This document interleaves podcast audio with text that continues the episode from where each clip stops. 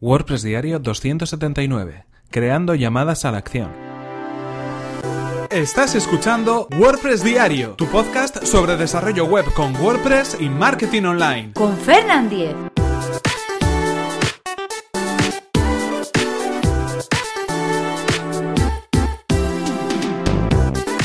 Hola, ¿qué tal? Comenzamos con un nuevo episodio de WordPress Diario, donde hoy, jueves 17 de agosto, vamos a hablar acerca de cómo crear unas llamadas a la acción correctas y que cumplan con sus objetivos en nuestro sitio web. Cuando hablamos de llamadas a la acción, lo primero que tenemos que indicar es que nos referimos a esos eh, textos o a esos botones o a esas, eh, digamos, acciones que, bueno, intentamos que los usuarios realicen en nuestro sitio web. Normalmente, yo creo que lo más habitual es que sea un botón o que sea un enlace donde de algún modo invitamos a que los usuarios hagan algún tipo de acción, se descarguen un documento, se registren en una página web, hagan una compra online, accedan a una sección en concreto.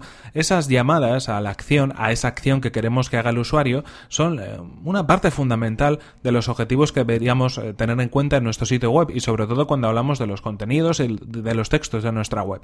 En este caso no nos vamos a fijar exactamente porque sería más bien un tema de otro, de otro, digamos, otro material diferente, eh, nos vamos a fijar pues en temas como dónde colocarlos, el color que tiene que tener ese botón de llamada a la acción o ese enlace, eh, la disposición que debería tener, eh, cómo podemos jugar con imágenes y con textos para que pueda ser mucho más efectivo. Nos vamos a fijar solamente en el texto que tiene que llamar, tiene que llevar ese, esa llamada a la acción.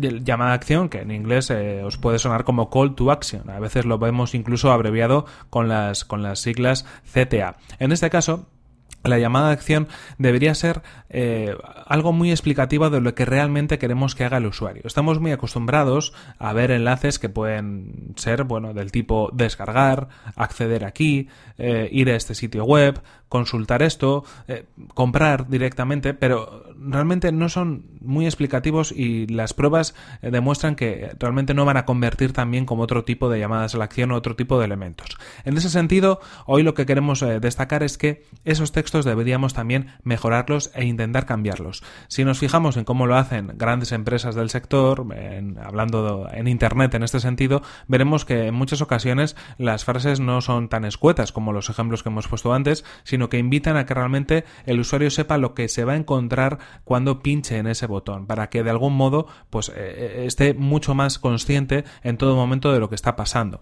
Eh, por ejemplo, pues comprar este producto o comprar este artículo o por ejemplo registrarte en esta página web, o por ejemplo descargar el PDF mm, de regalo con determinado tema, o por ejemplo mm, entrar en la comunidad online que estamos preparando. Es decir, unas frases un poco más explicativas que de algún modo nos inviten a pinchar más en este sentido en esos enlaces o en esos botones o en esas llamadas a la acción de la web en, la que estamos trabajando. Eso va a hacer que de algún modo pues podamos convertir mucho más cada una de las visitas porque va a llamar más la atención, va a ser mucho más explicativo y nos vamos a garantizar que haya en este sentido más conversiones o más clics en ese enlace en concreto donde al final pues obviamente el usuario decidirá si se quiere registrar o no o si quiere descargar o no un documento en concreto pero al menos ya podremos eh, haberle llevado hacia el sitio en el que queremos que acabe eh, aterrizando en, ese, en, esa, en esa visita ¿no? en la cual está navegando a través de nuestra web. En ese sentido, pues estos ejemplos de, llamadas a la acción son interesantes y seguramente si le dais una vuelta a vuestra página web veréis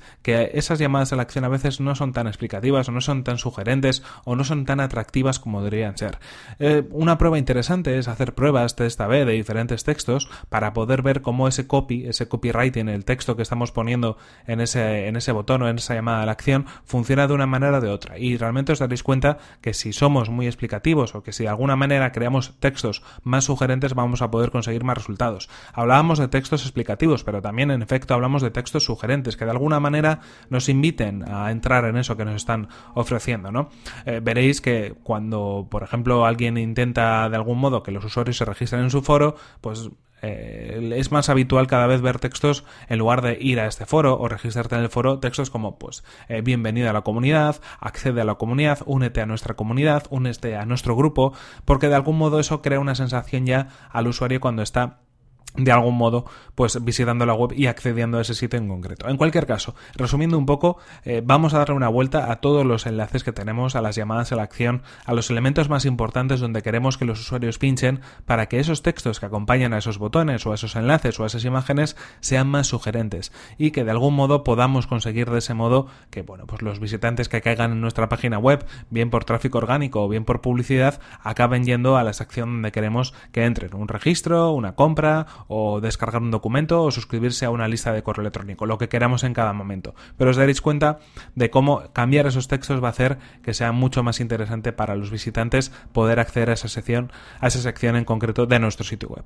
En cualquier caso, esto ha sido todo por hoy. Aquí se nos acaba el tiempo y aquí terminamos este episodio 279 de WordPress Diario. No sin antes recordaros que este episodio Está patrocinado por Web Empresa, servicio de alojamiento web especializado en WordPress. En Web Empresa disponen de servidores optimizados para que nuestro sitio web cargue a la mayor velocidad. Actualizan sus reglas de seguridad especiales para WordPress a diario y además, si tienes tu web en otro proveedor, no hay ningún problema, puesto que el traslado del hosting es gratuito y sin cortes en el servicio. Así que si queréis conocer más sobre el servicio de hosting de Web Empresa, que además recomendamos desde aquí, tenéis toda la información en webempresa.com barra Fernan. Así podrán saber que vais de mi parte y podréis conseguir un 20% de descuento en sus servicios. Y recordad que si queréis poneros en contacto conmigo lo podéis hacer a través de mi correo electrónico fernan.fernan.com.es o desde mi cuenta de Twitter que es arroba fernan.